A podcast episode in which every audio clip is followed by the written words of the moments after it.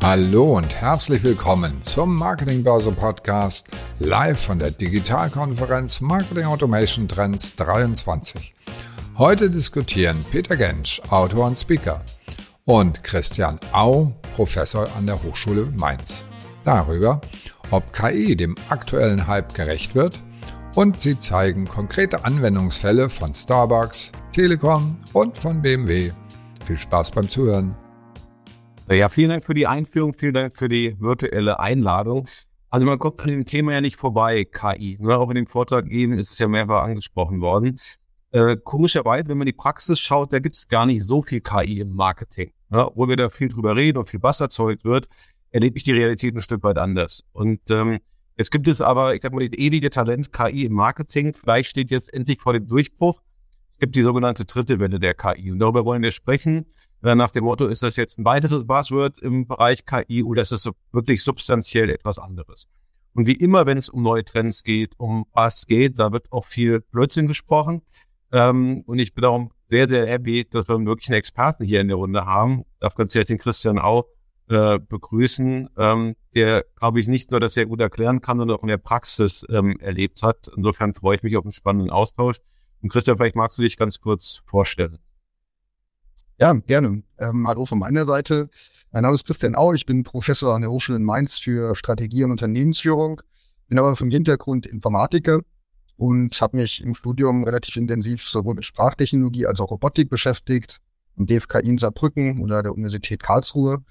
Und vor allem in den letzten zwei Jahren, seit dem Aufkommen dieser neuen Generation von KI, die wir heute im Fokus haben, sehr intensiv mit den Use Cases in Unternehmen, sowohl im Bereich Strategie als auch Marketing und dann vor allem mit der Implementierung von ähm, Anwendungen zusammen mit Projektpartnern, also dem Test dessen, was in der Praxis funktioniert oder vielleicht was auch noch nicht so gut funktioniert. Wunderbar. Ja, vielleicht ganz kurz zu meiner Person. Peter Gensch wird über 20 Jahren im Doppelleben zwischen Theorie und Praxis.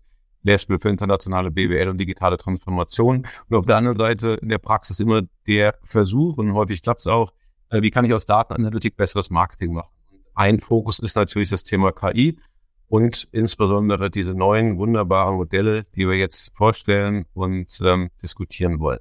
Ich glaube, es ist klar, das Thema ähm, ist nicht neu. Ähm, eine ganze Weile beschäftigen wir uns schon mit dem Thema KI, Startpunkt irgendwie 50 Jahre. Und es gibt so verschiedene Wellen. Die erste Welle sehr stark, auch natürlich gab es schon neuronale Netze etc. Ich möchte da gar nicht im Detail dran äh, eingehen. Dann kam die zweite größte große Welle, werden wahrscheinlich viele äh, miterlebt haben, die sogenannte Deep Learning. Ähm, denke nur an Deep L, was ja eigentlich spannend ist, ne, dass wir noch vor einigen Jahren mit Google Translate gearbeitet haben. Ich glaube, heute arbeitet jeder mit Deep L. Ähm, Startup, wenn man es auch so nennen darf, aus Köln, ähm, die einen hervorragenden Job machen, weil sie eben diese Deep L-Technologie einsetzen. Auch im Thema Bilderkennung war das ein Quantensprung. Und dann hat man eigentlich gesagt, jetzt man so ein bisschen ans Limits gekommen. Ne? So Deep L ist, äh, generell Deep Learning ist so ein bisschen jetzt äh, an die Grenze geraten. Was kommt da jetzt eigentlich? Und äh, insofern reden wir jetzt von der dritten Welle, ich würde sagen, die letzten zwei, drei Jahre und äh, kursieren unterschiedliche Begrifflichkeiten. Also einmal das Thema generative KI, also wird irgendwas generiert, erzeugt. Vorher war es vielleicht eher irgendwelche analytischen äh, Prognosemodelle. Heute wird es ein Stück mehr in Richtung Kreation gehen. Ähm, dann gab es den Begriff der Transformer-Modelle und Economist ähm, Sommer diesen Jahres haben dann eben den Begriff auch Foundation-Modell, der ja aus dem Harvard-Paper, glaube ich, entsprungen ist, sehr stark gepusht. Äh, insofern wahnsinnig viele Begriffe. Und insofern, Christian, vielleicht die erste Frage auch an dich. Ähm, warum diese Begriffe? Ja, und was steckt wirklich substanziell dahinter? Weil man ja immer aufpassen muss, ist es jetzt wieder nur ein neues Buzzword, äh, um vielleicht einen neuen Vortrag zu halten, oder ist wirklich substanziell was Neues dahinter? Ja, Gut, du hast natürlich einen Punkt hier erwähnt. Neue Begriffe werden irgendwie regelmäßig gebraucht, um das doch nochmal irgendwie einfließen zu lassen in Publikationen. In dem Fall ist es schon so, dass ähm, man bei dem, was wir im Augenblick beobachten, vom Paradigmenwechsel redet in der KI und das aufgrund der, ja, der Gewichtigkeit dieser, der, der Qualität vor allem dieser generierten, von der KI generierten Inhalte, man eben auch Foundation Models sagt, weil sie tatsächlich schon einen ja, Quantensprung der Qualität der generierten Ergebnisse darstellen. Die meisten werden wahrscheinlich schon mal über Bilder gestolpert sein, die DAL-I erzeugt hat oder Texte, die GPT generiert hat. Das sind zwei sehr bekannte Modelle aus diesem Bereich. Und ähm, was an denen neu ist, lässt sich im Wesentlichen in drei Punkten zusammenfassen. Das erste ist tatsächlich die Größe. Die sind äh, Foundation-Modelle sind auf einem sehr, sehr großen, vor allem breiten Datenschatz trainiert worden. Und das ermöglicht ihnen auch eine sehr, sehr große Vielzahl an sowohl Domänen abzudecken, also Fachgebieten, als auch Aufgaben zu bewältigen. Das zweite ist die Ansteuerung über Sprache. Typischerweise muss man natürlich bei der Interaktion mit KI, äh, hat man programmiert und hat dann in Code diese Modelle angesteuert. Die neue Generation der Foundation-Modelle beruht im Wesentlichen, es gibt ein, zwei Ausnahmen, im Wesentlichen sind Sprachmodelle. Das heißt, die Interaktion, die Ansteuerung der KI und die, ähm, die sozusagen damit die, das Anstoßen von einem Produkt, das generiert wird, funktioniert tatsächlich über natürliche Sprache. Ja, also kann jeder machen, kann jeder testen, ohne dass er äh, Python oder irgendeine Programmiersprache kann. Und ähm, das Dritte ist tatsächlich, dass ähm, eine sehr große Anzahl von neuen Aufgaben damit möglich sind. Man redet da tatsächlich auch von emergenten Eigenschaften, weil diese Modelle nicht wie früher auf eine spezifische Aufgabe trainiert wurden. Zum Beispiel klassifizieren, ob jetzt ähm, das ein positiver oder negativer Social-Media-Beitrag ist oder klassifizieren, in welche Kategorie eine Nachricht fällt, die man äh, im Netz eingesammelt hat, sondern man kann auf Basis der Modelle, die verfügbar sind, ähm, ganz viele Aufgaben bewältigen, die noch nicht mal den Autoren der Modellen bewusst sind. Und gerade aufgrund dieser wirklich sehr, sehr breiten Einsatzmöglichkeiten, die tatsächlich jeder erstmal ähm, ja, experimentell erschließen kann oder sich natürlich auch an bereits erschlossene dran klemmen kann, redet man eben von Foundation-Modells, um diesen Paradigmen-Shift deutlich zu machen. Wenn wir noch jede Menge Beispiele sehen, würdest du denn sagen, dass auch die Eintrittsschwelle geringer ist? Weil ich sage mal, einer meiner Thesen ist, dass Marketing sich nicht durchgesetzt hat, weil es teilweise eben doch aufwendig ist oder wir gar nicht die Daten haben. Ich habe so oft äh, sag ich mal, mit Firmen gesprochen, ja, wir wollen eigentlich KI stärker einsetzen und dann irgendwie zu dem Entschluss gekommen ist oder zur Erkenntnis gekommen ist, wir haben noch gar nicht die Datenbasis dafür. Oder wir müssen jetzt Daten aufwendig aufbereiten, wir brauchen vielleicht Experten. Also dass das jetzt vielleicht auch in der Tat eine neue Chance ist, weil es eben auch, sage ich mal, nicht so viel Vorarbeit erfordert. Ja, absolut. Also das ist, glaube ich, sogar einer der zentralen Punkte. Ich hatte angesprochen, dass die Modelle über einen sehr großen Korpus trainiert werden. Und wenn man sich überlegt, wie das davor lief in der KI über Jahrzehnte, dann hat man eben für ein Anwendungsgebiet, ähm, keine Ahnung, könnte jetzt Wettervorhersagen sein, Sportberichte oder Produktbeschreibungen, hatte man einen äh, Korpus, also quasi eine Menge an Beispielen, erstmal kuratieren müssen, auch händisch annotieren. Das einfachste Beispiel wäre, einem Computer beizubringen oder einem KI-Modell, was Spam ist oder nicht, muss ich erstmal ganz viele Beispiele entsprechend händisch einordnen. Dann kann ich dem Modell sagen, guck mal, hier sind 100.000 Beispiele von Spam-Mails und guck dir die doch mal alle an, um zu lernen, was dahinter steckt. Und die, die Foundation-Modelle sind ähm, aufgrund eines äh, sehr cleveren Tricks äh, nicht mehr dazu gezwungen, die Daten vorher zu annotieren beim Training. Ja, man hat im Prinzip die Möglichkeit, wirklich sehr, sehr große Textmengen vor allem. Und das bedeutet im Wesentlichen, dass man banal gesprochen das gesamte Internet. Ja, es gibt äh, einen Datensatz, bei dem ähm, so alles drin ist, was man im Internet finden kann. Das ist natürlich auch schon wieder eins der Probleme der Modelle. Aber jetzt mal äh, Wikipedia als Beispiel, Reddit-Kommentare, ganz viele Bücher. Und die kann man einfach als Trainingsdaten diesen Modellen übergeben. Und alles, was da drin besprochen wird oder covered wird, und bei Wikipedia ist es zum Beispiel offensichtlich sehr ausufernd, ist dann in der Wissensdomäne drinne, die man direkt anzapfen kann. Ja, also man muss nicht mehr äh, wie früher anfangen, selber ein Domänenwissen erst in das Modell reinzukriegen, sondern die Modelle kommen mit sehr, sehr großem sogenannten Vortrainingswissen und auf das kann man dann aufsetzen. Wir werden, glaube ich, auch bei den Fallbeispielen gleich sehen. Wichtig ist allerdings, dass man da tatsächlich dann sogenanntes Feintuning macht, um die noch zu verbessern. Aber es geht erstmal aus dem Stand heraus sehr viel. Und das ist, glaube ich, auch das, was die Modelle beeindruckend macht, gerade wenn man sie zum ersten Mal nutzt und ähm, auch die Möglichkeit hat, wirklich ohne dass man jetzt erstmal ein Modell trainieren muss und das kostet oft viel Geld und viel Wissen, sofort anfangen kann zu sehen, was für ein Output erzeuge ich denn und wie nah ist es schon an dem dran, was ich eigentlich perspektivisch brauche. Ich glaube, dass das alles gar nicht so schwierig ist. Zumindest äh, die ersten Schritte zeigt, dass ich auch in der Lage war, paar Texte zu generieren. Und ich bin sicherlich da, sage ich mal, nicht ganz so äh, nah an der Technik äh, gebaut. Vorweg, wir werden jetzt einige Beispiele erleben, wie Systeme Texte erstellen. Das ist häufig bei dem Thema Chatbot so äh, der Fall. Ich möchte aber hier nochmal den Aufruf starten, da wir reale Menschen hier haben. Ähm, das hatte ich ganz vergessen. Wenn Fragen sind, Anmerkungen sind, wir uns sehr freuen, dass das nicht von GDP äh, produziert wird, sondern von euch, die im Roundtable da teilhaben, äh, weil das Ganze lebt natürlich auch von, von Fragen. Wahrscheinlich müssen wir erst ein bisschen mehr Input geben, äh, damit Fragen kommen, aber an der Stelle wirklich nochmal die herzliche Bitte, ähm, da macht es uns auch, glaube ich, mehr Spaß, wenn das Ganze noch interaktiver wird. Ähm, insofern an der Stelle die Bitte, werde ich nachher auch gerne mal drauf ähm, zurückkommen. Ähm, GPT ist ja ein sage ich mal, ein Modell von, von OpenAI, ursprünglich Elon jetzt Microsoft, was so Playground darstellt, was relativ einfach zu bedienen ist. Man kann relativ leicht äh, damit mal spielen. Man sieht hier ein paar Beispiele. Das eine ist vielleicht nicht ganz so sinnvoll. Ähm, ich sag mal, ähm, in der Corona-Zeit irgendwie Masken für Haustiere.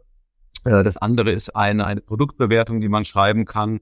Äh, ich selber habe mal probiert, passend zum Thema einen Artikel über digitales Marketing schreiben zu lassen. Und ähm, der erste Eindruck war erstaunlich gut, weil es liest sich toll. Es ist, ich glaube, jeder, der damit arbeitet, wird erstmal diesen Aha-Effekt erleben, meinen, wow, das ist eine Maschine, das kann doch gar nicht sein.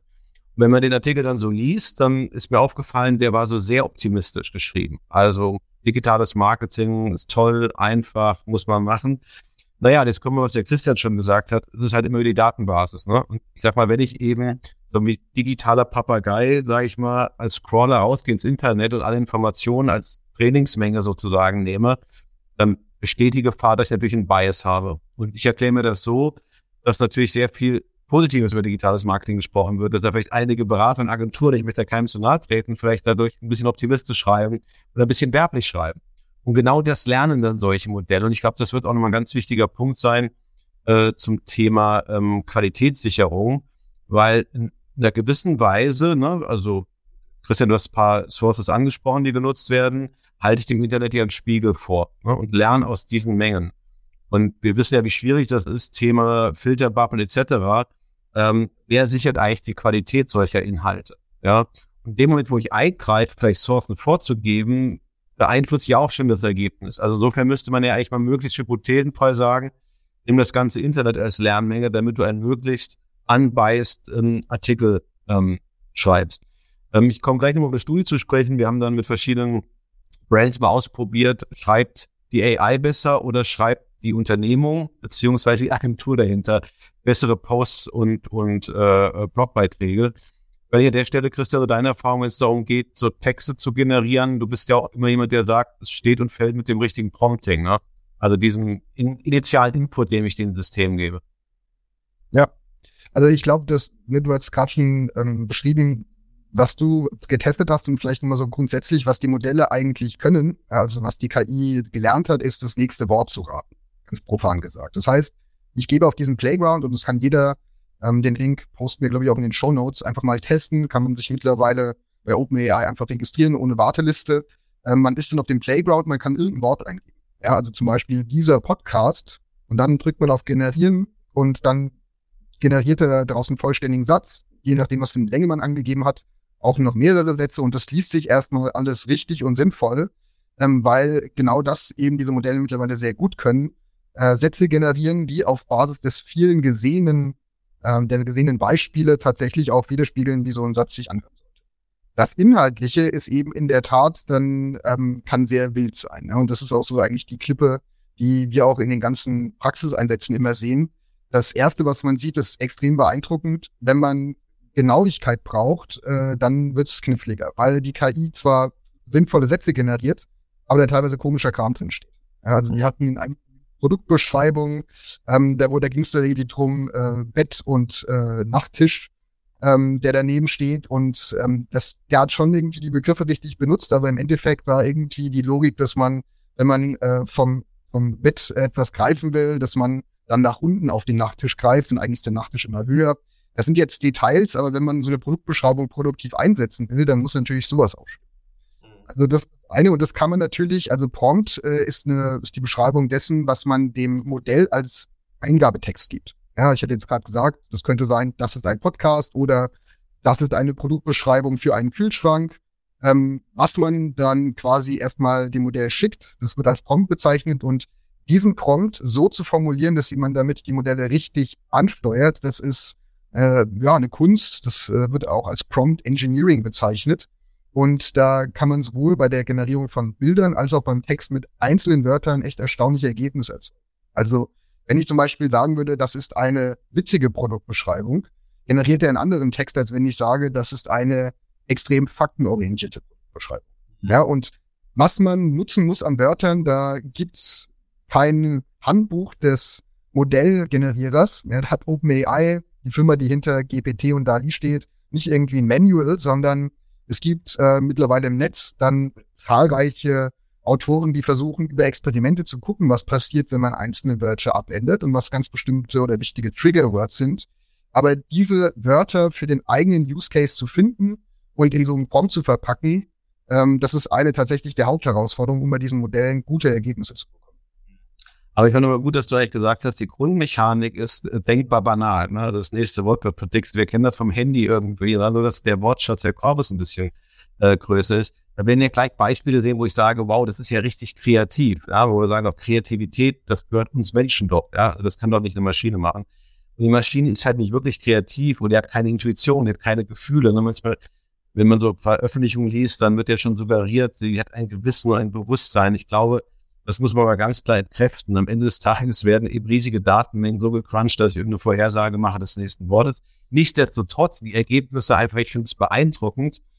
Aber ich glaube, es ist immer ganz gut zu wissen, dass die Mechanik dahinter gar nicht so vielleicht so viel Magie hat. Äh, ähm, fand ich, finde ich ganz spannend. Wir reden ja über, über digitales Marketing und dann ist natürlich Content Marketing ein wichtiger Punkt. Jetzt gibt es ja nicht nur Texte im Content Marketing. Wir reden immer schon wieder, ein Bild sagt mehr als tausend Worte oder im Idealfall natürlich Bewegtbild, Videos, TikTok lässt grüßen. Und Christian, das war angesprochen, das kann man eigentlich jedem nur raten, damit zu spielen. Dadi 2, das gibt ja verschiedene Modelle, ähm, wo man beispielsweise eine äh, Frau Merkel im, im Klaus kühlen erscheinen lassen kann. Ähm, mich hat gewundert, dass es funktioniert hat, weil ich dachte nur, Celebrities, äh, sofern sie doch noch eine ist, würde ich doch meinen, äh, wäre nicht möglich in diesem Bildverarbeitungsprogramm, aber anscheinend doch.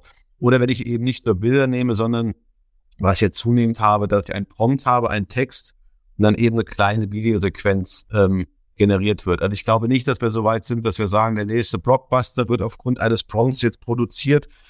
Aber ich muss sagen, ich finde diese Kurzclips wahnsinnig beeindruckend. Ja.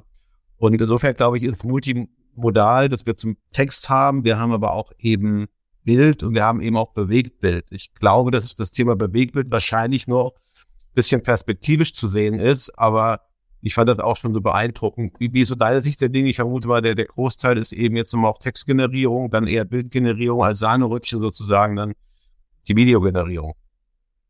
Ja, also im Wesentlichen muss man ja sagen, Videogenerierung ist eine Verkettung von Bildgenerierungsbefehlen. Äh, ähm, und da hat sich gerade dieses Jahr extrem viel getan. Das, was man, glaube ich, auch noch mal herausheben kann, ist die Geschwindigkeit der Entwicklung im Augenblick. Also was wirklich schon Wahnsinn ist, wenn man so ein bisschen guckt, äh, wie, in welcher Frequenz und ähm, welchem Umfang Modelle veröffentlicht werden von in der Regel von Meta oder auch von Google Forschungsergebnisse. Das ist im Augenblick eine Taktung von wirklich Wochen, äh, in dem da ein neues Modell rauskommt. Mehr Parameter, Klammer auf, heißt nicht immer viel besser, aber heißt auf jeden Fall mit wesentlich mehr Aufwand, ähm, mehr Fähigkeiten und ähm, zum Beispiel ist dieses ganze Thema Bildgenerierung und darauf basierend Videogenerierung dieses Jahr wirklich explodiert. Du hast da ihr erwähnt, ein anderes sehr bekanntes Modell heißt Stable Diffusion. Das ist zum Beispiel Open Source. Ja, das kann jeder nutzen, auch jeder auf seine Bedarfe anpassen und da ist, glaube ich, jetzt in den letzten drei Monaten, vier Monaten wirklich ein schon sehr großer Kosmos an Applikationen entstanden, auch Plugins für Photoshop, ähm, und die man da auch tatsächlich in produktive Arbeitsabläufe einsetzen kann. Ähm, was du auch schon angesprochen hast, ich glaube, das ist auch was, was wir in den Fallstudien gleich auch nochmal äh, herausheben werden.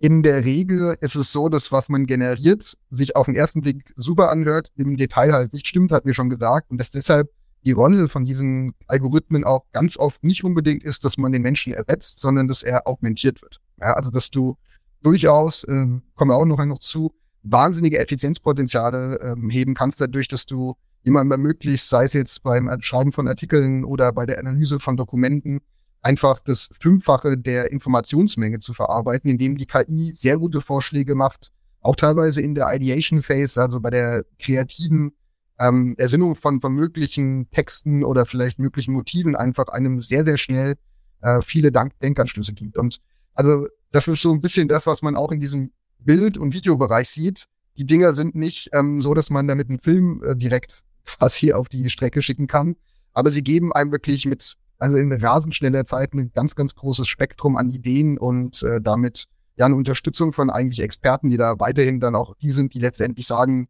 das ist gut genug oder da müssen wir noch was ändern, bevor man es dann auch produktiv nutzt. Aber über allen liegt natürlich schon die Frage, ne, nach dem Motto, wie inwiefern ersetzt KI gewisse, ähm, sage ich mal, Rollen, Positionen und Fertigkeiten. wenn man sich jetzt anschaut, ne, da muss ja jeder Kreative sagen, um Gottes Willen, Ich meine, ich habe mir mal den Spaß gemacht, als, als bekennender Eintracht-Fan, ja, also Champions League-Finale zu gewinnen. Dann wird dann halt am ruhig mal eine Siegesfeier gezeigt. Allerdings ohne Feldmann, also Fantasy Prediction da schon ganz gut. Aber wo ich sage, ich untalentierter, mit Kunst maximal vier äh, ähm, gesegneter Mensch, kann auf einmal natürlich hier auch kreativ werden. Ähm, auf der einen Seite wäre ich ganz gut, ja. Wir haben ja in einem Kontext schon mal drüber gesprochen, Demokratisierung der, der Kreativität.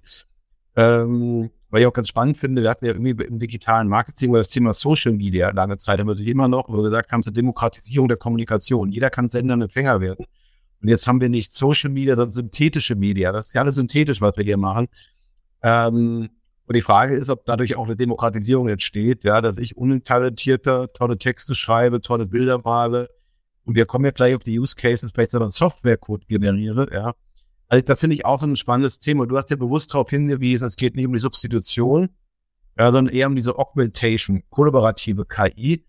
Das hört sich auch immer gut an. Auf der anderen Seite, wenn ich mir so Ergebnisse angucke, ne, dann frage ich mich, äh, ist der Marketier von morgen nicht eben der Prompt-Engineer ja, und nicht immer der, der Brand-Manager oder der Kreative, ja. Also können wir gerne mal im Ausblick drauf eingehen, aber ich glaube, das liegt dem Ganzen schon immer noch inne, diese Frage ähm, auch der Substitution oder der, der Anreicherung ne, im Sinne von Augmentation.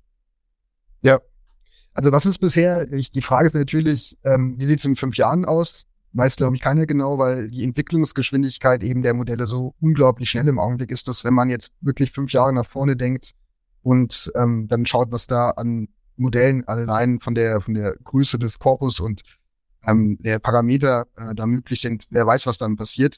Im Augenblick ist es so, dass glaube ich, das kann man sagen, für alle diese auch sehr bekannten Modelle, dass die Qualität dessen, was da generiert wird, ähm, für den professionellen Bereich nicht ohne weiteres reicht. Und nicht ohne weiteres heißt, das kann man durchaus signifikant verbessern, indem man eben Prompt Engineering gut macht oder indem man auch ein Spezialwissen in die Modelle injiziert. Also könnte sein Spezialwissen über die eigenen Produkte, über die Sprache, mit der in einer Firma über die eigene Brand gesprochen wird. Das kann man den Modellen alles nachträglich noch beibringen.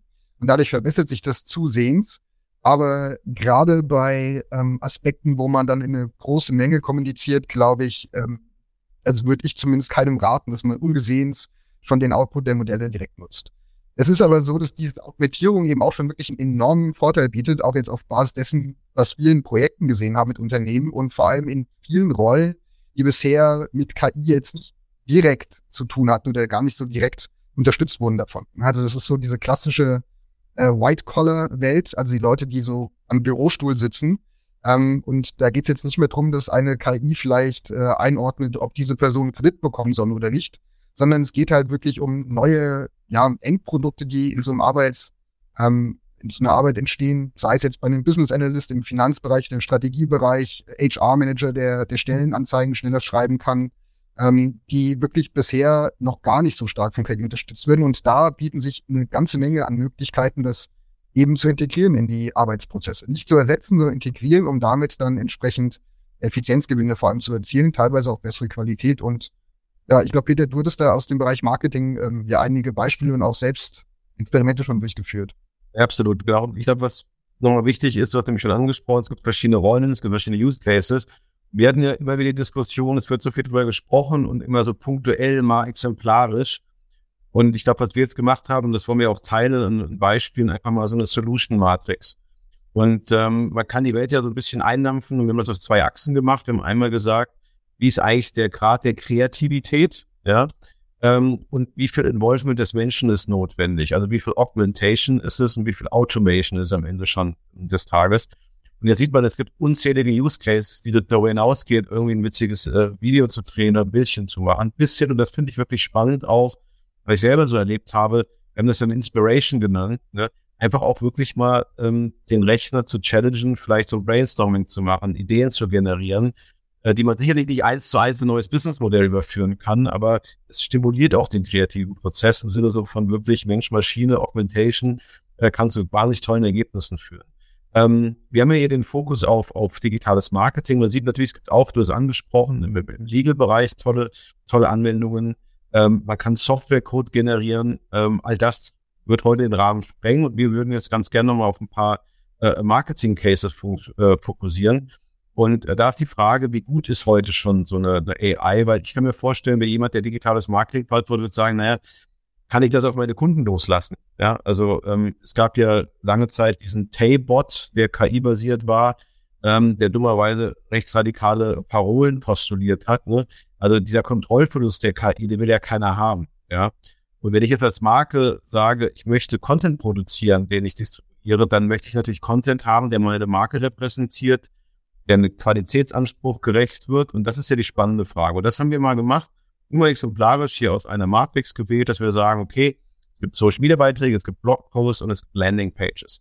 Und dann haben wir eine Studie gemacht und haben uns äh, tolle Marken genommen. Darunter war eben eine Telekom, eine BMW, eine L'Oreal, eine Starbucks ähm, und haben uns Originalposts genommen, die entweder von der Firma oder eben von der jeweiligen Agentur geschrieben so, und dann haben wir uns überlegt, okay, was sind die Inhalte, haben diese Inhalte dann als Prompts genommen und haben in dem Falle GPT ähm, gechallenged, mal ähm, in dem Falle Blogposts zu schreiben. So, und dann haben wir überlegt, okay, wie kann ich das jetzt bewerten? Und wir haben eine Audience von 100 äh, Konsumenten gehabt und haben nicht gesagt, das eine ist KI, das andere nicht KI, sondern einfach gesagt, guck mal, wenn wir zwei Posts zu Starbucks, welcher Post spricht dich mehr an? Ja?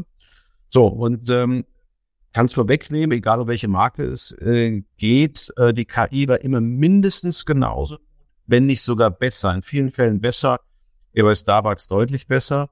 Und das Spannende, dass die Konsumenten sagten, das wirkte empathischer, persönlicher, emotionaler. Also absolut kontraintuitiv, wo man sagen würde, genau das kann eine Maschine nicht. Nochmal, es suggeriert natürlich nur eine Empathie, die sie nicht hat, aber letztendlich äh, bringt es das zum Ausdruck. Und das Spannende ist, neue Diskussion gehabt, hat jemand ein Beispiel der Analogie gehabt, na, wenn ich ganz viele Bilder nehme von uns Menschen und mache von den Durchschnittsmenschen, dann ist der auch attraktiver als vielleicht irgendwelche Ausreißer. Und vielleicht, wenn wir eben hier verschiedenen Content harmonisieren, ja, dann wirkt das für uns vielleicht noch ähm, ansprechender als der von Menschen ähm, erzeugte Content. Darüber hinaus gibt es ein, eine KPI, der sogenannte Flash-Index, den man im Content-Bereich schon häufig anwendet, der Flash Index misst die Lesbarkeit von Content. Und in allen Bereichen war der KI-basierte Content besser lesbar, einen höheren Flash Index. Ja. Und das fand ich schon, schon sehr erstaunlich. Und jetzt kommt noch der wichtige Punkt, den, den Christian auch schon angesprochen hat, das Thema ähm, Qualitätssicherung. Wir haben auch ein Beispiel, da ging es um BMW, da ging es um, um Dreier BMW und das las sich gut und da sagte mir dann jemand von BMW, naja gut, das liest sich vielleicht gut, aber das stimmt ja gar nicht. Das ist ja gar nicht das aktuelle Modell und das da kommen wir auch hin, wie aktuell ist die Datenbasis, ja, äh, wenn es um Produkte, um Preise geht. Und wie fehlertolerant bin ich auch. Also mal ganz ehrlich, wenn als Starbucks da mal vielleicht ein Wording nicht ganz so stimmt in so einem Branding-Post, da würde ich sagen, geht die Welt nicht unter, aber darf man nie vergessen, dass wir Menschen ja auch Fehler machen. Wenn ich eine Produktbeschreibung habe, die fehlerhaft ist, wo der Preis fehlerhaft ist, wo, wo das Modell fehlerhaft ist, ich glaube, dann ist der Impact natürlich viel, viel größer.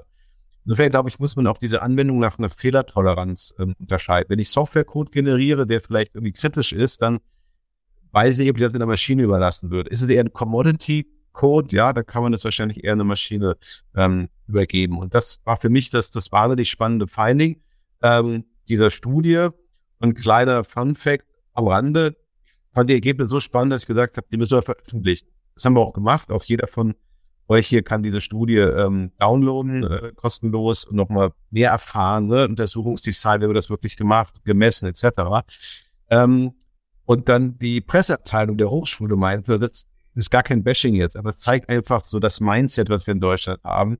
Wir würden das ungern veröffentlichen, weil wir glauben, dass der Qualitätsjournalismus von Menschen geschrieben wird und nicht von Maschinen.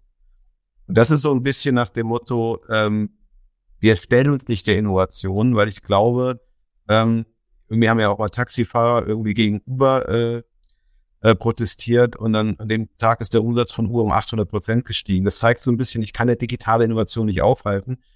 Das heißt nicht, dass ich sagen würde, wir müssen auf Teufel komm raus und nur synthetisch Content produzieren. Aber ich glaube, wir müssen uns der Sache stellen. Ob das eine PR-Abteilung ist, eine Marketing-Abteilung ist, Journalisten.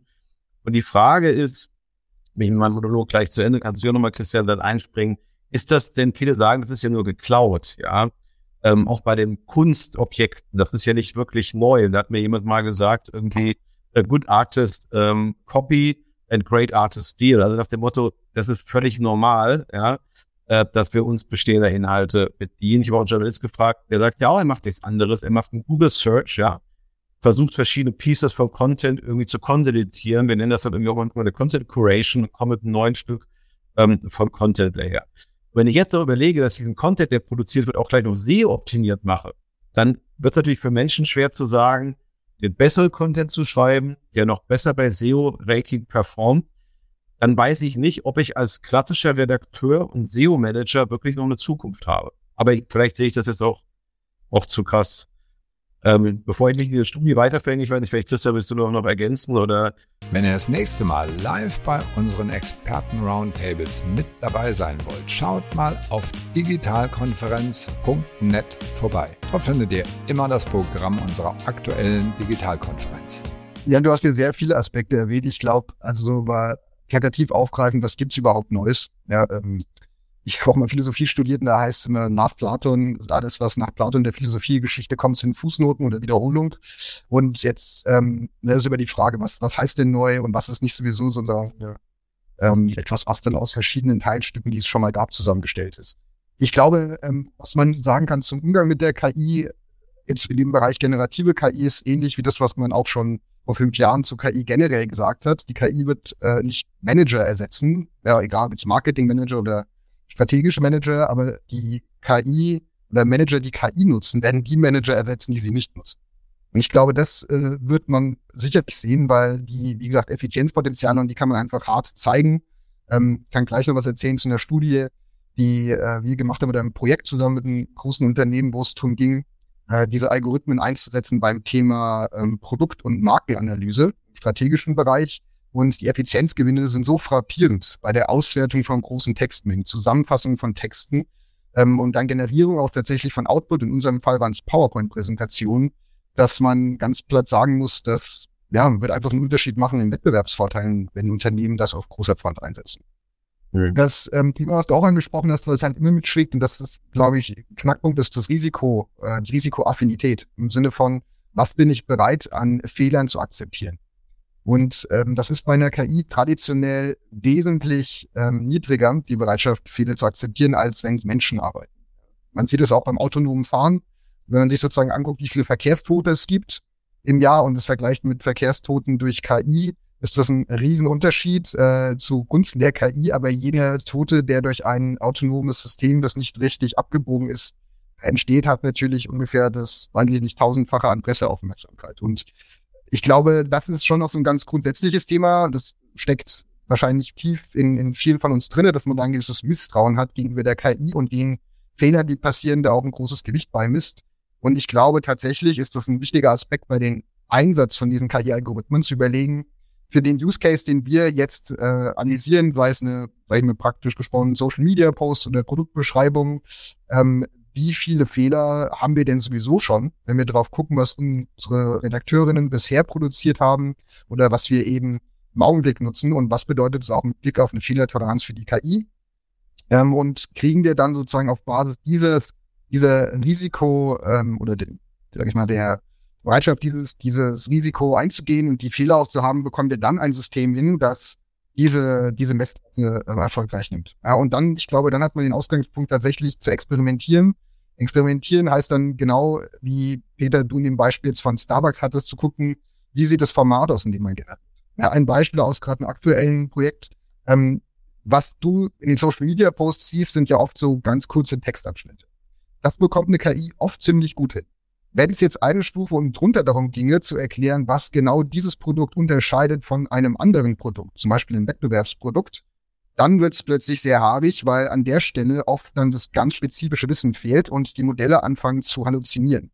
Halluzinieren heißt, die schreiben schon einen Satz, aber der Satz ist halt vielleicht komplett falsch oder komplett äh, ausgedacht. Ja, also die Modelle generieren immer einen Output. Aber der Output kann eben auch Quatsch sein und je mehr man spezifisch über was redet, desto höher wird die Wahrscheinlichkeit, dass es passiert. Und um dem zu begegnen, muss man dann tatsächlich anfangen, ein bisschen äh, stärker auch diese Modelle einzubinden in vielleicht auch einen formaleren Rahmen. Ja, da kommen so Sachen rein wie die Knowledge Graphs, ähm, die man dann nutzen kann, um tatsächlich sicherzustellen, dass dann auch ein Teil des Wissens, der generiert wird, überprüft wird nochmal ähm, auf einer formalen Basis, die eben von Experten vorher festgelegt wurde. Ich glaube, ähm, wenn man von Use Cases redet, geht es einerseits darum zu verstehen, was will man spezifisch eigentlich haben, mit welchem Risiko ist man auch einverstanden und dann eben sich schrittweise ranzubegehen. Ich glaube, das ist aus dem, was du im Projektbeispielen hast und auch was ich gesehen habe, echt wichtig, dass man einfach anfängt. Und man wird sehr schnell sehen, erstmal, was geht und wo die großen Klippen liegen, um dann einschätzen zu können, wie viel braucht man eigentlich an Invest und Expertise, um in so einen Produktivbetrieb zu kommen. Ja, wirklich, wirklich wichtig ist vielleicht mal viel strapazierter Begriff des Change Management oder sage ich mal, die, die Leute entsprechend abholen. Weil ich hier nämlich auch ein Projekt, da ging es um Produktbeschreibung und dann generiert das Tool super Produktbeschreibung. Alle waren erstaunt und dann sprang eine Produktmanager auf, das stimmt doch gar nicht. Da ging es um Kameras, remotely und da dachte ich, kann das überhaupt nicht remotely. Also wie so ein Triumph, siehst du, die KI kann es doch nicht. Und das ist so, was du sagst mit den, mit den Autos, ne, da haben wir eine ganze Fehlertoleranz. Vielleicht ist es wirklich was, was Zeit braucht, ne, dass wir diese, diese Adaption so haben.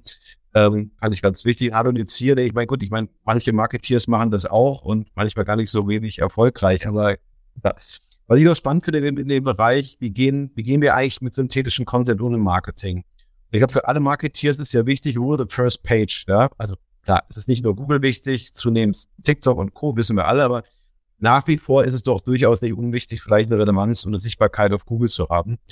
Und diese Tools optimieren das Ganze ja auch noch in Richtung SEO-Optimierung. Da hat ja unlängst vor zwei, drei Monaten Google gesagt, wir akzeptieren keinen KI-generierten Content, synthetischen Content. Wir filtern den aus, ja. Ich werde etwas viel tiefer drin. Ich glaube, das, das kann man nur bedingt. Es gibt übrigens Webseiten, ganz spannend, die checken, ja, die nutzen KI, um zu gucken, ob der Text mit KI geschrieben wurde, also so wie so ein KI-Wettrüsten. Ähm, und zum anderen, wenn man mal überlegt, was originär das Leitungsversprechen von Google ist, ist es Content zu zeigen, der für mich relevant ist. Jetzt komme ich auf die Studie zurück. Wenn meine Audience sagt, dieser Content ist für mich relevant und besser lesbar und emotionaler, dann wäre es auch geradezu falsch, wenn Google sagen würde, ich banne diese Ergebnisse. Ja?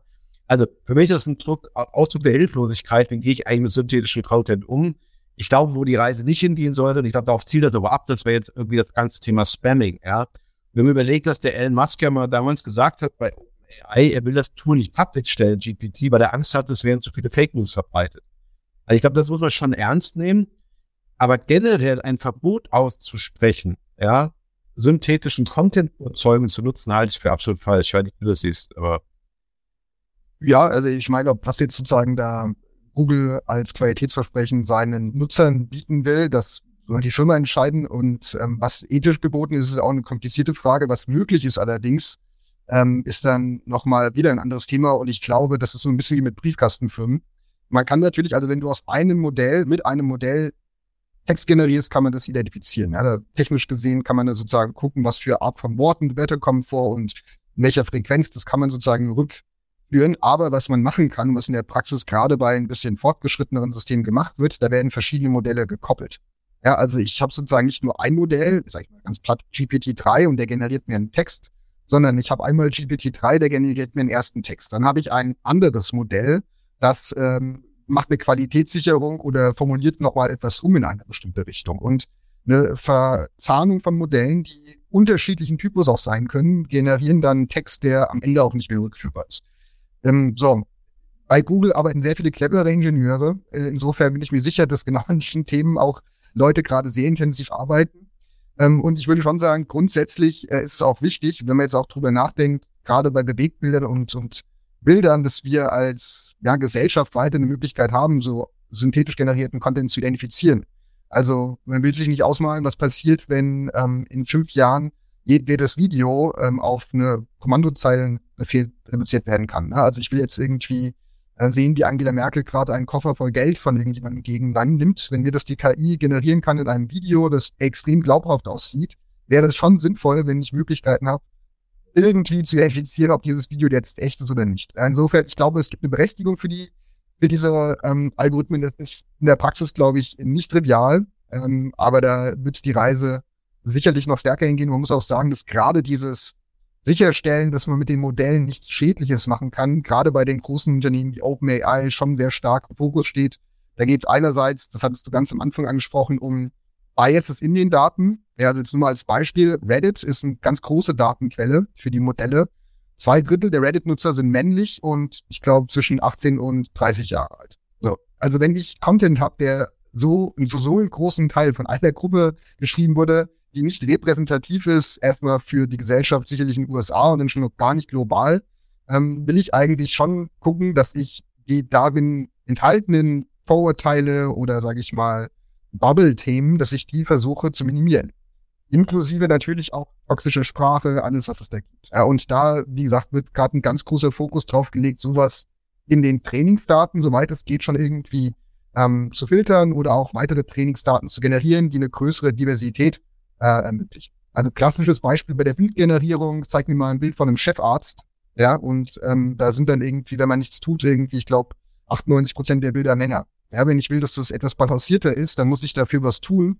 Und an der Stelle wird, wie gesagt, sehr viel gerade an äh, investiert und auch ein hohes Augenmerk draufgelegt, bevor die Modelle in die freie Umlaufbahn gegeben werden. Ja, das Thema, du hast Verzahnung von Modellen, aber auch Verzahnung von Datenquellen. Ne? Was du sagtest, dass ich meine eigene Datenquelle reinpacke, von meines Knowledge Graph, also irgendwie dieses Thema noch ein Stück weit aufschaut. Weil für mich ist das nach wie vor das größte Problem, diese Qualitätssicherung. Ich meine, wir kennen das schon von Google, wenn man diese Autocomplete nutzt. Ja, ich distanziere mich vornherein von dieser Aussage. Ich gebe mal ein, Frauen können. Je nachdem, wo man wohnt, kommen andere Antworten. Aber Autocomplete sagt meisten können nicht Auto fahren, können nicht einparken. Ja. Jetzt sagt jede Studie, das stimmt ja gar nicht so, aber letztendlich scheint das Internet der Meinung zu sein, weil es Autocomplete, da sitzt ja nicht irgendwelche Showbies bei Google und programmieren das rein, sondern ähm, es ist praktisch der digitale Resonanzraum, ja, der wahrscheinlich sagt, Frauen können nicht Auto fahren. Und jetzt finde ich es ja gefährlich, wenn man eingreift und sagt, okay, wir müssen Quellen raus. Wer maßt sich an, die Quellen vorzugeben? Wir wissen ja Garbage in, Garbage out. Man hat jetzt wohl bei GPT wohl auch mal, ähm, es gibt ja wohl einen Korpus, der irgendwie Schimpfwörter beinhaltet. Den hat man dann rausgenommen, ist eine ganze Applikation zusammengebrochen. Also ich finde das unheimlich schwierig. Die, die Datenbasis, ja, ähm, also zwei Fragen euch dann dich. Gibt es eine Chance, praktisch auf die Qualität von Datenbasen äh, festzulegen? Weil Klar, Wikipedia ist easy, da wird jeder sagen, Wikipedia hat eine hohe Glaubwürdigkeit. Aber du hast Reddit, es gibt ja unzählige, wo man wahrscheinlich trefflich streiten kann. Und die zweite Frage wäre, ist es der richtige Weg zu sagen, praktisch eigene Datenbestände zu ergänzen? Wir haben ja auch in Deutschland jetzt einige Startups, die jetzt deutsche Sprachmodelle oder europäische Sprachmodelle aufbauen, als Gegengewicht zur Gaffer World. Wie ist da deine Sicht der Dinge? Ja, also du hast jetzt gerade schon das Stichwort am Ende gegeben. Das ist, wenn man drauf guckt, von, äh, von welchen Unternehmen jetzt diese Modelle federführend erstmal entwickelt wurden. Ja, also da ist Google ganz vorne, die auch äh, gerade für jetzt diese Foundation-Modells das modell äh, entwickelt haben, das so Pate ist für alles, was da in den letzten drei Jahren entstanden ist. Ja, mit man öfter hören, BERT, B-E-R-T, das ist so die, die U-Mutter dieser Modelle. Ähm, und da ist jetzt nicht nur Google vertreten, da ist natürlich Meta vertreten. Ähm, so, und dann findet man noch ein, zwei asiatische Firmen und äh, aus dem, sage ich mal, europäischen Bereich gibt es eigentlich nichts. Und die wirkliche Kontrolle über das, was an Daten in so einem Modell erstmal vortrainiert wurde, hat natürlich das Unternehmen oder die Organisation, die das Modell erstmal bereitgestellt hat. Und also ich denke, das ist schon sehr sinnvoll, dass man darüber nachdenkt, wie man ähm, als europäische Gemeinschaft zumindest A, bei diesen Fragen der Inhalte auch ähm, Transparenz erstmal herstellen kann. Das ist, glaube ich, ganz wichtig und auch gegebenenfalls Einfluss nehmen kann. Diese Trainingsläufe sind sehr teuer, wenn man so ein Modell neu auflegt. Also GPT-3 hat irgendwas zwischen 5 und 10 Millionen nur für das Training des Modells gekostet. Jetzt nicht irgendwie Programmierung dafür, sondern nur Serverkosten fürs Training. Ähm, das heißt, das macht man nicht mal einfach so, weder als Unternehmen noch ähm, auch, also auch nicht als ja, äh, vielleicht größeres Unternehmen. Das sind schon massive Investitionen. Und das ist gut, wenn man da, glaube ich, auch äh, sagt, man hat hier als Europa ein Interesse daran, da stärker in Kontrolle zu sein. Äh, und auch damit, falls es sich ein Unternehmen wie Google oder Meta überlegt, bestimmte Forschungsergebnisse gar nicht mehr öffentlich zu machen oder auch gar nicht mehr zu teilen, dann ähm, dort nicht komplett abgehängt wird und nicht abhängig ist. Also ich finde das erstmal einen guten Ansatz. Das zweite Thema, was neben den Inhalten immer auch Wichtiges hängt damit ein bisschen zusammen, ist Sprache. Natürlich sind die Modelle extrem stark aufs Englische ausgerichtet. Bei GPT ist, glaube ich, 95 Prozent des Korpus sind englische Texte und dann sind noch zwei Prozent Deutsch und so, ne, also die großen europäischen Sprachen noch so ein bisschen dabei, aber im Wesentlichen ist Englisch. Und natürlich ist auch da wieder die Frage, wenn wir ähm, in Europa für Unternehmen, die auf Märkten aktiv sind, auf denen nicht Englisch gesprochen wird, gute Ergebnisse dort wollen, wie bekommen wir das hin? Ähm, man kann sowas selber aufbauen als Unternehmen wieder. Dann muss man sehr, sehr viel investieren, um so ein Modell von Grund aufzubauen. Besser wäre es, wenn es wirklich gute Modelle gibt, die eben auch in diesen Sprachen, also jetzt, bei uns wäre es jetzt natürlich Deutsch, aber wir reden jetzt ja nicht nur von Deutsch, das können Spanisch, Französisch oder eben auch viele kleinere Sprachen sein, tatsächlich in diesem Trainingsdaten stärker repräsentiert und damit sicherstellt, dass die Qualität ähm, genauso gut ist. Denn hat mir, glaube ich, noch gar nicht erwähnt, muss man auch sagen, die Qualität von englisch generierten Text ist mit Abstand äh, besser als die, die von deutschen generierten Text. Ja, aber ich muss sagen, mal Hinweis zur Studie, ähm, wir haben sowohl deutsch-englische Beiträge genommen und es ist richtig, die englischen performt noch eine Ecke besser, aber es hat auch im Deutschen funktioniert. Auch die deutsche KI hat den deutschen Menschen outperformed, also das war auch ein, glaube ich, spannendes Finding. Wenn man nochmal eine Use Case... Ihr habt mit beides auch gemacht, oder? da habe ich ja diese Unterrepräsentation der deutschen Sprache, umso erstaunlicher eigentlich. Ne? Ja. Also bei GWD3 muss man nicht mehr sagen, die äh, nutzen natürlich schon noch ein paar Tricks, die sie auch nicht alle in dem Blogpost teilen. Übersetzen dann. Ja, wer weiß es nicht gut. GPD3 kann auch übersetzen. Ja, also kann man auch gerne mal testen im Playground. Ähm, einfach einen Satz eingeben und sagen, das ist der Satz oder this is the sentence in German oder in Swahili oder was auch immer.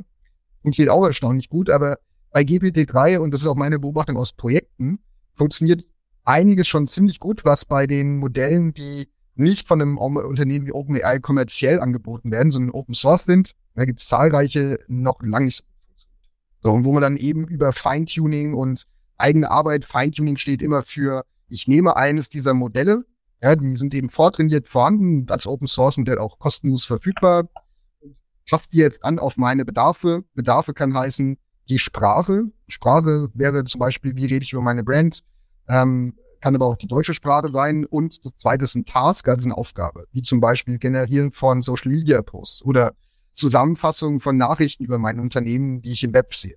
Also dieses Feintuning ist immer eine Spezialisierung und Open AI hat mit GPT-3 ja schon einiges im Hintergrund auch ähm, an Feintuning gemacht für so Aufgaben, die oft genutzt werden in Unternehmen. Da funktioniert das out of the box, also wenn man gar nichts macht, oft wesentlich besser als andere Modelle, die man bei verfügbar bekommt. Vielleicht nochmal zu den Use Cases, dann mal die Frage an die, an die Audience. Ähm, vielleicht fehlen euch ganze Use Cases, können wir auch gerne diskutieren. Ich hatte jetzt mal in den Chat geschaut. Also weder GPT-generierte noch menschliche Inhalte gefunden. Äh, Studie, ich überspringe ein Stück weit, weil ähm, wir haben das dann eben auch für, für unterschiedliche Marken gemacht. Wir haben es mal für eine Landingpage gemacht, die natürlich deutlich mehr, das ist noch ein Post, da ist die Landingpage, die also deutlich mehr Inhalt noch hat und ähm, unisono eben eben das gleiche Ergebnisse. Wenn wir jetzt aber nochmal denken, Christian, an diese, an die Matrix, ne, den vielen Möglichkeiten, Kreativität, Involvement, da sind ja diese Blogbeiträge, würde ich sagen, nicht so mega kreativ. Ich brauche auch nicht so viel menschliches Involvement. Ich brauche so eine Qualitätssicherung, eine Art Freigabe, würde ich sagen. Ähm, du hast angesprochen, es gibt vielleicht Sachen, die kann ich komplett automatisiert machen, den Aktienbericht, ähm, das, den Wetterbericht, den Sportbericht. Wenn wir jetzt mal oben rechts in die Quadranten gehen, sprich hohe Kreativität, ja, ähm, und wahrscheinlich auch ein Involvement des Menschen, wahrscheinlich korreliert das irgendwie. Da kann ich nur sagen, ich habe mal einen Artikel geschrieben, Conversation AI, und habe einfach mal äh, mir verschiedene Varianten geben lassen. Also tu, schreib mir doch mal Conversation AI. Und dann kann ich ja, wie du sagst, unterschiedliche Tonalitäten, unterschiedliche und das ist für mich, ich habe dann am Ende des Tages nicht den Artikel darüber geschrieben, aber es war wahnsinnig inspirierend, weil ich nutze ja letztendlich eine weltweit verfügbare Wissensparty zu einem Thema. Also wenn man so will, ist das ja ein weltweites Brainstorming, was ich mache.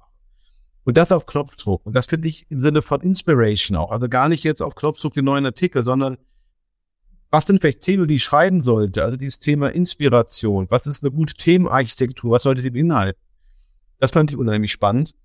Und Du hast ja auch, glaube ich, einige Projekte gemacht im Bereich, wo es dann auch so, sag ich mal, eine strategische Einordnung von Firmen geht. Thema, kann ich eine SWOT-Analyse automatisieren? Da kommen wir schon in Bereiche, die mehr als Commodity sind. Ne?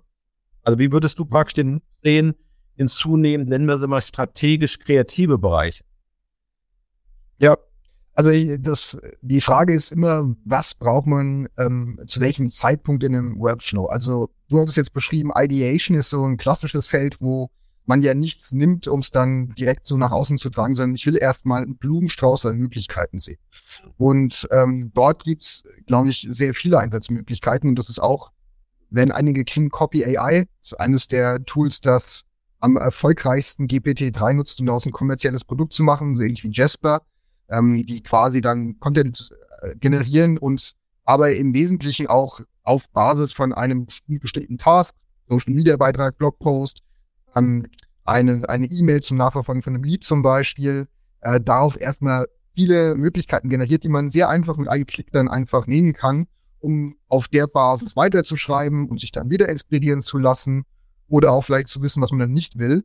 Ähm, aber genau in der Phase ist diese, diese Kreativität und dieses, diese Vielzahl an Möglichkeiten, glaube ich, extrem spannend, ähm, wenn man erstmal ja, irgendwas starten will. Bei dem, ähm, was du noch angesprochen hast, die strategischen Analysen, das ist natürlich nochmal ein bisschen anders gelagert und ich würde sagen im Augenblick experimentell, funktioniert aber erstaunlich gut. Äh, ich glaube, ich hatte dir auch in der Vorbesprechung gesagt, ich ähm, bei dem Tool, was wir da gebaut haben, den SWOT-Bot, äh, muss man sagen, das, was da rauskommt, wenn man einfach nur ein Unternehmen auswählt, ja, also irgendeins, das öffentlich gelistet ist, dann zieht sich das Programm im Hintergrund die letzten Nachrichten zu dem Unternehmen, letzten Earning Call und ähm, generiert darauf dann eine 40-seitige SWOT-Präsentation mit Storyline für Stärken, Schwächen. Ähm, und es ist, also zumindest nach den Stichproben, die wir jetzt gerade quasi auf die letzten Meter das fertig zu machen, aber nach der ersten äh, stichprobenartigen Review der Ergebnisse liegt es über dem Niveau, was man typischerweise zumindest vom Bachelor studiert bekommt. Ja, das muss man, also ist schon interessant, ähm, auch da. Masterstudierenden, würde ich sagen. Ich habe ja die, die SWOT-Analyse gesehen, also das ist schon, schon sensationell. Ja. Ja, es ist ähm, also auch da wieder natürlich so, dass der, was die KI sehr gut kann, und das ist dann auch so ein bisschen cleveres Prompt Engineering, man kann sehr gut aus einzelnen Inhaltsbestandteilen, also man kann erstmal inhaltliche Schwerpunkte extrahieren aus einem Artikel, aus einem aus einer Webseite und dann kann man quasi aus diesen einzelnen Extrakten dann so schrittweise hochaggregiert ein Thema rausfinden und dann aus verschiedenen Themen quasi so eine Gesamteinschätzung zum Beispiel der Stärken eines Unternehmens mit Blick auf bestimmte Produkte oder einer, einer, einer Markttätigkeit. Und das funktioniert sehr gut mit Blick darauf, wie das geschrieben und formuliert ist. Also der generiert echt super Storylines und die kann man dann unterstützen lassen von Fakten, die man auch gefunden hat. Im Detail passieren echt noch komische Sachen. Und ähm, wir hatten es getestet mit ähm, fünf großen Unternehmen im Juni und ähm, ich weiß noch, dass ähm, die eine aus dem Market Intelligence Bereich dann gesagt hat, ja, also das sieht super aus, aber sie könnte das nie so ihrer Chefin schicken, weil wenn es dann gefragt werden würde, wieso ist das denn eigentlich so, könnte sie es eigentlich nicht beantworten. Da kann sie natürlich zeigen, ne, auf den, auf der Präsentation steht dann ähm, Riesenwachstumsoption in Asien und dann stehen dann quasi die Fundstücke aus verschiedenen Artikeln, die das unterstreichen. Aber es ist sozusagen an der Stelle etwas, wo man dann doch ein ungutes Gefühl hat, da der, der generierten Ergebnissen so zu vertrauen, dass sie die eigene Arbeit des Lesens und Studierens und des Durchdringungssystems da kommen wir wieder zu Fehlertoleranz. Oder ich denke, die ist beim Vorstand wahrscheinlich nicht so hoch wie bei uns Professoren, das so eine SWOT-Analyse. Ja, oder bei der, bei der Analystin oder dem Analysten, der das dem Vorstand gibt. Ähm, die Abwägung ist da übrigens auch oft Schnelligkeit versus Genauigkeit. Ne? Das muss man halt aussagen. Und ähm, wir hatten in dem, beim anderen Unternehmen, großen DAX-Unternehmen, die hatten ähm, tatsächlich, für die ist extrem wichtig, sehr schnell Ereignisse von Wettbewerbern, die es dort gibt, sei es jetzt Änderung von Produktionskapazitäten oder ähm, Marktaktivitäten, dass die sehr schnell quasi dann ähm, auch zirkuliert werden. Ja, das war eines der wichtigsten Kriterien. Und das ist so, kann so ein Tool extrem gut. Also das Tool horcht einfach, kann man dann einstellen, welche, welche Nachrichtenströme interessant sind. Und sobald da was ist, scannt er die Nachricht auf relevante strategische Aspekte und wenn da was ist, feuert er halt dann automatisiert eine E-Mail oder einen kleinen Update So, wenn ich jetzt sage, mir ist Geschwindigkeit extrem wichtig und ich bin bereit, dass in fünf Prozent der Fälle es ein Fehlalarm ist, ähm, kann ich damit natürlich sofort arbeiten. Wenn ich sage, nee, also Fehlalarm darf maximal in 0,5 Prozent der Fälle passieren, dann sind wir bei dem Bereich der Pareto-Optimierung. Dann wird es sehr lange dauern, bis ich diese ähm, diesen Sprung hinbekomme, aus meiner Form. Da ist auch wirklich ziemlich trickreich, dann diese, die letzten Prozent rauszukitzeln ähm, oder zu eliminieren an Fehlern, die oft in den Modellen noch drin sind. Ein bisschen Blick auf die Uhr, würde ich gerne mal ein bisschen zum Ausblick kommen. Vielleicht kommen noch ein paar Fragen rein. Wir waren doch jetzt eigentlich sehr bodenständig unterwegs, Christian. All das, was wir gezeigt haben, funktioniert ja heute schon. Ja, das ist ja, insofern kann man am Ende ja vielleicht ein bisschen visionärer werden und ein bisschen rumspinnen. Weil ich höre häufig, naja, so ein Blogbeitrag ganz schön, aber eine Storyline, ja, das kann eine KI, die kann ja auch nicht kreativ sein. Und wenn man jetzt so ein bisschen in die, in die Trends schaut, ne, hier haben da von, von, von Google, die auf einmal äh, Stories bauen, ja, also nicht nur ein Blogbeitrag. Du hast angesprochen das Thema, ich sag mal, ich nenne es mal Reasoning, dass du sagst, dass zwei Produkte und USPs müssen rausgearbeitet werden. Dann, da wird es ja schon anspruchsvoller. Wobei, gibt ja die ersten Beispiele, die das resonieren im Sinne, die erklären einen Witz. Ja, also wenn ich einen Witz erklären kann, kann ich gleich auch den USP eines Produktes erklären. Also ich würde jetzt gerne mal ein bisschen gucken, zukünftig, Also wie kreativ können die Dinger wirklich werden? Wenn man sich so die Algorithmen anguckt, dann, dann, und du hast ja so schön gesagt, wöchentliche Innovationszyklen, ja. Jetzt spinnen wir mal ein Jahr weiter. Ich meine, über was reden wir dann? Ja, also wenn du sozusagen, äh, je nachdem, wie man glaubt, redet es dann über Artificial General Intelligence, ne? also quasi dann der heilige Gral, da ist dann plötzlich ähm, äh, irgendwie Skynet, ja, also quasi KI, die uns alle komplett steuert.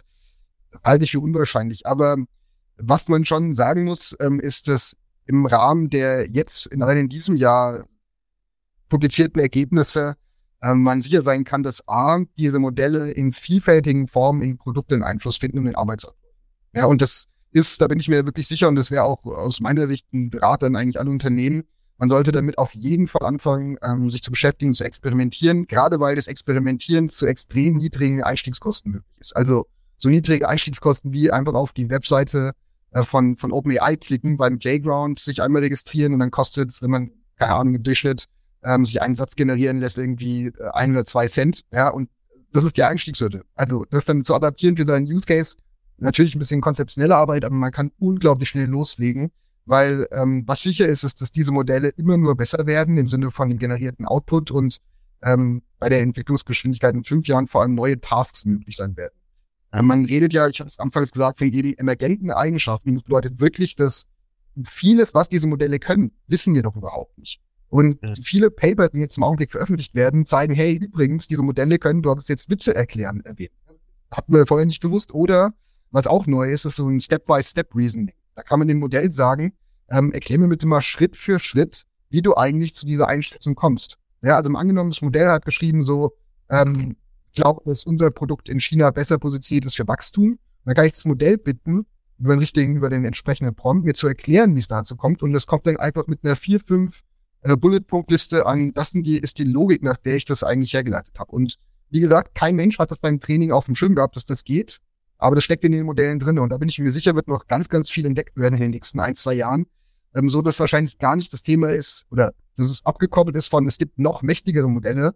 Das ist eine Dimension, die andere ist, wir verstehen erstmal, was mit den Modellen im Augenblick alles möglich ist. Und ja, ich glaube, da muss man ehrlich sagen, wenn man damit sich beschäftigt, damit arbeitet, da ist das Potenzial echt riesig. Und wenn man sich die Entwicklung anguckt, das ist ja wahnsinnig im Sinne, immer wer den größten, wer den größten Wortschatz, meine ich natürlich hier. Ähm, Wahnsinn. Ne? Also ich meine, GPT, wenn in Relation zu irgendwelchen chinesischen Sprachmodellen ist das vergleichsweise klein. Also, wobei das Spannende ist, dass nicht immer das größere Sprachmodell besser sein muss. Also wenn man überlegt, die L bessere Qualität als Google Translate, obwohl es einen kleineren Korpus hat als, als Google. Und ich glaube, noch eine ganz spannende Entwicklung. Wir haben, auch wenn das erstmal wieder Binse klingt, alles wird digitalisiert. Da muss ich mal klar machen, wir überziehen ja eigentlich die reale Welt mit der digitalen Welt. Ne? Digitale Zwillinge, digitale Repräsentation. Das heißt, immer mehr Wissen wird ja digital repräsentiert. Also wenn ich mit Alexa spreche, ja, das IoT, das Auto kommuniziert mit anderen Sachen. Also wenn man so will, ist ja nicht nur die Wikipedia oder der Reddit-Beitrag, sondern wir haben ja immer mehr digitale Wissensrepräsentation, die wir nehmen können, um solche Modelle schlau zu machen. Ich glaube, das äh, wird relativ spannend, wenn diese Innovationszyklen mit der Geschwindigkeit weitergehen. Glaube ich, müssen wir relativ bald ein Update unseres Roundtables äh, machen.